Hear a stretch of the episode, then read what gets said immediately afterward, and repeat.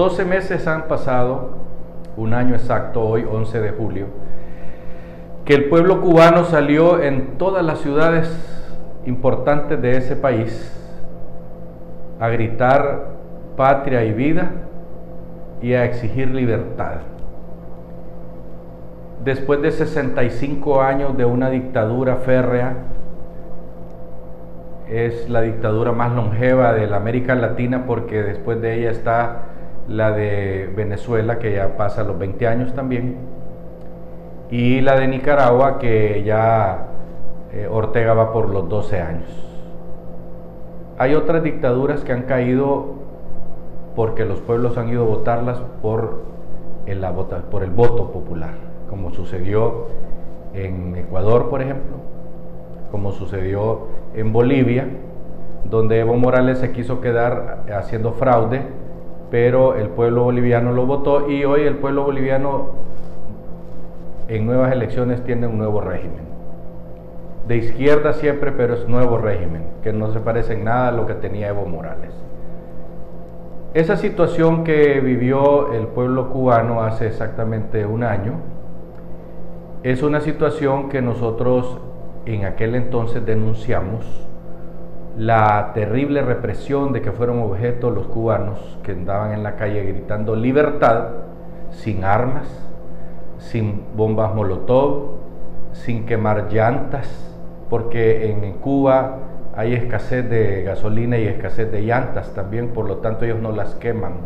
no les sobran, no les abunda. Y por otra parte, pues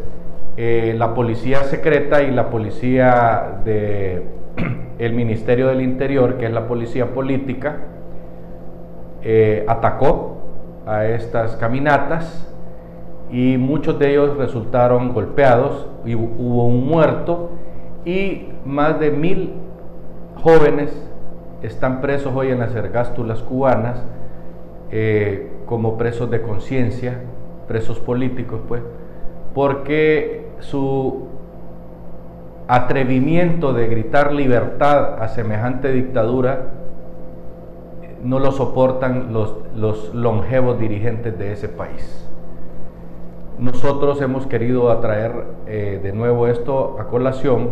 porque no hay que olvidar las luchas de los pueblos que como el pueblo de Sri Lanka allá en, en Asia,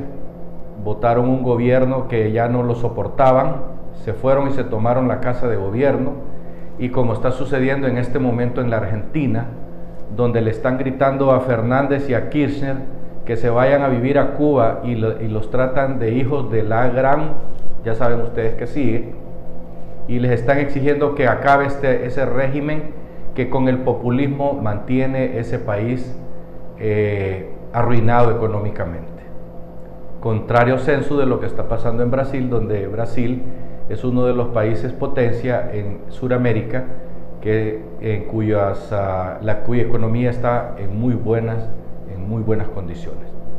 Así es que no hay que olvidar, pueblo hondureño, que allá en Cuba hay un pueblo sojuzgado por una dictadura izquierdista de 65 años. No lo olvidemos. Hasta pronto.